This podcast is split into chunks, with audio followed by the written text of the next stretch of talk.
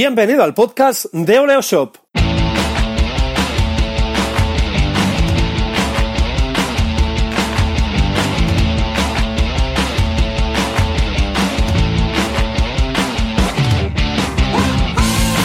Bienvenido al episodio 29 de Oleo Shop Radio, nuestro canal de podcast semanal donde hablamos de e-commerce y marketing online. Soy Raymond Sastre y en los próximos minutos compartiremos contigo nuestra experiencia y nuestros conocimientos. Así que, sin más dilación, hablemos de marketing online. Una semana más volvemos a estar contigo en el podcast de Oleo Shop, una de las marcas referentes en comercio electrónico. En el episodio de esta semana te hablaremos de una técnica muy muy importante para que tu negocio funcione. Se trata de nada más ni nada menos del email marketing. Eres inteligente como para ver que una vez creado tu negocio online, los clientes difícilmente vendrán por arte de magia. Así que toca seguir currando para que el negocio funcione y crezca. Seguramente dos de las mejores herramientas de marketing que puedes usar son uno, el marketing de contenidos y dos, el email marketing. Sobre todo hay que entender que el email marketing no se trata de enviar el mismo mensaje a 100 personas, sino de enviar 100 mensajes a 100 personas. Aunque parezca un juego de palabras, lo que contiene es la esencia del email marketing, contenido personalizado. Piensa en el potencial del email marketing y más cuando todos tenemos un móvil. En el momento que tus clientes o clientes potenciales reciben un correo tuyo, les vibra el móvil, se enciende la pantalla, les salta un aviso. Esa situación tiene un potencial espectacular. Si no te atreves a dar el paso y lanzarte a probar el email marketing, abandona ahora mismo ese miedo vas a cometer errores, pero no pasa nada, porque lo que vas a aprender te va a abrir un mundo de posibilidades que antes no veías. Vamos a ver 8 puntos básicos a tener en cuenta. 1. Definir objetivos. Es un paso básico antes de ponerte a escribir una sola línea del mensaje a enviar. ¿Qué quieres conseguir con el correo? ¿Compartir contenido? ¿Dar a conocer una novedad o dar a conocer una oferta? ¿Pedir feedback sobre un evento que quieres montar? En los objetivos, para mí es importante que decidas qué es lo que vas a enviar exactamente. Un correo electrónico normal, por ejemplo, si me permites decirlo así, o bien una newsletter con ese formato clásico de diferentes apartados, a veces con colorines, anunciados, imágenes, etc. Vamos, ya sabes de lo que te estoy hablando. Puedes tener distintos objetivos, por lo que surgirán distintas llamadas a la acción en un mismo correo. Y ese es un fallo importante que debes evitar a toda costa. La máxima es un objetivo, un mensaje, un correo. En comunicación, si simplificas el mensaje y la idea, el receptor la entenderá mucho mejor. El formato también te marcará el estilo del copywriting. Si no te decides, piensa en tu caso y en cómo reaccionas ante un correo normal de texto y una newsletter. ¿Cuál abres con más facilidad? ¿Cuál te lees de arriba abajo y cuáles no? Ahora tampoco te bases solo en tus sensaciones, pero pueden ser un buen punto de partida. Luego ya será la práctica y sobre todo la experiencia. Segundo punto, personalización y coherencia. A la hora de escribir el mensaje, ten en cuenta que en realidad se lo envías a una persona, que tiene su ordenador y su tablet, que puede que ahora mismo esté corriendo, paseando el perro, trabajando, lo que sea. Eso significa que te diriges a esa persona, no a una comunidad. Te pongo un ejemplo. Si te has fijado en este podcast, no nos dirigimos a vosotros, sino a ti. Te hablamos a ti porque eres una persona que escucha. Luego la suma de todas esas personas acaban formando la comunidad de oyentes de Oleosop Radio. Pero siempre nos dirigimos a ti. Así que personaliza el mensaje y usa la segunda persona del singular. Además, busca también el tono adecuado a la marca. Por ejemplo, si eres un freelance, autónomo, emprendedor, el tono de la marca lo tienes claro porque eres tú mismo. Pero si representas a una marca, debes adaptarte a ese tono, al tono de la marca. Un ejemplo, si eres una marca seria y tus clientes tienen un perfil de edad cercano a los 50 años, lo más inteligente es que uses un lenguaje serio y trates al cliente de usted. Tercer punto a tener en cuenta. Intenta que abran el correo. Gran secreto. El email marketing no tiene ningún sentido, y eso es cierto y es lógico, si no abren tus correos electrónicos. Así que lo que hay que intentar es conseguirlo en la medida de lo posible. Luego tienes la opción de las amenazas físicas a los clientes si no leen tus correos, pero seguramente acabarías ante un juez, y eso no nos interesa. Lo primero que ve alguien cuando recibe un correo es el tema, el asunto. ese titular, ese texto corto que puede abrirte un mundo de posibilidades y de dinero. Y para ese texto debes dedicar el tiempo que sea necesario hasta que tengas claro que puede funcionar. Luego lo comprobarás con los envíos. Para tener más opciones de redactar un buen asunto de correo, piensa en quién lo va a recibir. ¿Cómo es esa persona? ¿Qué puede esperar, por ejemplo, de nuestro correo? Si a la hora de escribir piensas en quién lo va a recibir, tienes bastante ganado.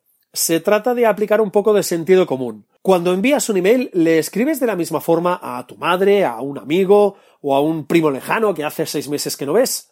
A eso se le llama personalizar el mensaje. Otros conceptos que puedes tener en cuenta es ser disruptivo, pensar una forma rompedora o llamativa o irreverente de atraer la atención. En este grupo de asuntos o titulares encajan los del tipo ¿sabes en qué te has equivocado? o eres poco inteligente o otro ejemplo no pienso ayudarte en nada, etcétera, etcétera, etcétera. Titulares de ese estilo. Una variación de esta opción es ser crípticos en el titular, de manera que puedas despertar un poco el interés del receptor. Y otra alternativa es resolver una duda o un problema que tiene tu cliente. Por ejemplo, si haces una campaña para captar clientes para la declaración de la renta, puedes enviar un email con un titular del estilo no inviertas tiempo en la declaración de la renta. Es un ejemplo y seguramente captarás un poco la atención. Cuarto punto, titulado Somos personas. Si personalizas el asunto y personalizas el mensaje, intenta hacer lo mismo con el remitente. Si una persona recibe un correo tuyo, le da un extra de humanidad que allí no aparezca el nombre de una marca, sino el de una persona. No es lo mismo recibir un mensaje de Romagosa SL que de Diego de Romagosa.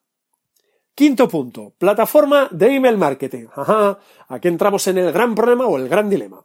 Para hacer campañas de email marketing tienes distintas alternativas como MailChimp, Acumba Mail, Mail Relay y un largo, largo, larguísimo, etcétera. Como diría el anuncio, busca y compara y yo te añado prueba. Casi todas las plataformas tienen opciones gratuitas que te permiten probar el servicio. Analiza la que más te interesa por precio, por volumen de envíos o por usabilidad, que también es otra opción. La mayoría deberían ofrecerte una prueba o uso gratuito si no sobrepasas un cierto número de correos enviados al mes o de base de datos. También es interesante que te ofrezcan plantillas que puedas modificar a tu gusto para personalizar el diseño y el correo. Y lo que deben tener sí o sí son estadísticas de tus campañas, más básicas o más complejas, pero estadísticas de apertura, de clic de enlaces, quién ha abierto más veces el correo y a qué hora, etc. Vamos a por el sexto punto. Segmentación, esa gran olvidada. La segmentación de tu base de datos es primordial para que tus campañas de email marketing sean efectivas. Lo volveré a repetir. La segmentación de tu base de datos es primordial para que tus campañas de email marketing sean efectivas. Si quieres enviar una oferta de un producto, debes preguntarte si a todos tus clientes les interesa por igual ese producto. ¿Hay algún grupo de clientes que puedan mostrarse más receptivos? ¿Por qué? Con estas preguntas y otras que puedas hacerte, te permitirá ver que no puedes enviar el mismo mensaje a todo el mundo. Y eso es así, porque no a todo el mundo le interesa todo lo que tienes. Es mejor enviar 10 correos y que generen movimiento, clics, retornos de algún tipo, que tener una base de 20.000 clientes, por poner un ejemplo, y que parezca un cementerio. Conclusión, segmenta, segmenta y segmenta. Te lo volveré a repetir para que se te quede grabado a fuego si hace falta. Segmenta, segmenta y segmenta. Hay algunos episodios del podcast de Oleosop Radio en los que te hemos contado métodos básicos para segmentar tu público. Vuelve a escucharlos porque te pueden ayudar. Séptimo punto, llamadas a la acción. Como dice otro anuncio, yo no soy tonto. Sabes que envías un correo a alguien porque quieres conseguir algo. Pues bien, díselo. Cuéntale la historia que le quieres contar, pero que le conduzca a la llamada a la acción que tienes preparada. Por ejemplo, comprar un producto, suscribirse a un evento, conseguir feedback de los contenidos, lo que tú quieras, tus objetivos. Las conversaciones con tus clientes son interesantes, pero sabemos que con palabras no puedes pagar el súper ni el alquiler o hipoteca de tu casa o despacho. El email marketing sirve para hacer dinero. Último punto, franja horaria. El último punto a tener en cuenta es el que menos te podemos aportar. Se trata de decidir en qué día y hora vas a enviar los mensajes de tu campaña de email marketing. Evidentemente, los mensajes se tienen que enviar. Los expertos dicen que el mediodía es la mejor hora, otros que no. Sinceramente, no hay una hora perfecta para enviar correos electrónicos, del mismo modo que tampoco existe la hora mágica universal para publicar en redes sociales. La experiencia, tu experiencia y pensar un poco te permitirán acertar o como mínimo reducir el abanico de fallos. Por ejemplo, si un segmento importante de tus clientes son trabajadores por cuenta ajena, en oficinas, por ejemplo, ¿vas viendo que enviar un correo a las 12 del mediodía puede no ser la mejor opción? ¿Por qué no a las 2 o a las dos y cuarto o a las dos y media? Les pillarás en la comida y con posibilidad de tener tiempo libre para comprar. O puede que sea mejor, por ejemplo, cuando pasen pocos minutos de las 5 de la tarde. Así mejoras su vuelta a casa. Si quieres vender algo, tampoco envíes correos pasado el 20 o el 25 de mes, porque lo más seguro es que la gente no tenga ni un euro para gastar. Si lo que quieres es que gasten el dinero, espérate a que cobren la nómina, como todo el mundo. Estos son algunos consejos para empezar con el email marketing, pero da para muchísimo más. Acabamos aquí el vigésimo noveno capítulo del podcast de Oleo Shop, un programa en el que te hemos introducido al mundo del email marketing con algunos conceptos que siempre debes tener en cuenta. Antes de terminar, te recuerdo que tienes cientos de artículos, guías y ebooks totalmente gratis en nuestra página web, las www.oleoshop.com. Puedes escuchar el podcast de Oleoshop Radio en iBox, iTunes y SoundCloud, así que ya sabes, escríbenos tus valoraciones y déjanos algunas estrellitas. Y recuerda, suscríbete a nuestro podcast y a nuestra newsletter semanal la semana que viene más, Oleoshop Radio.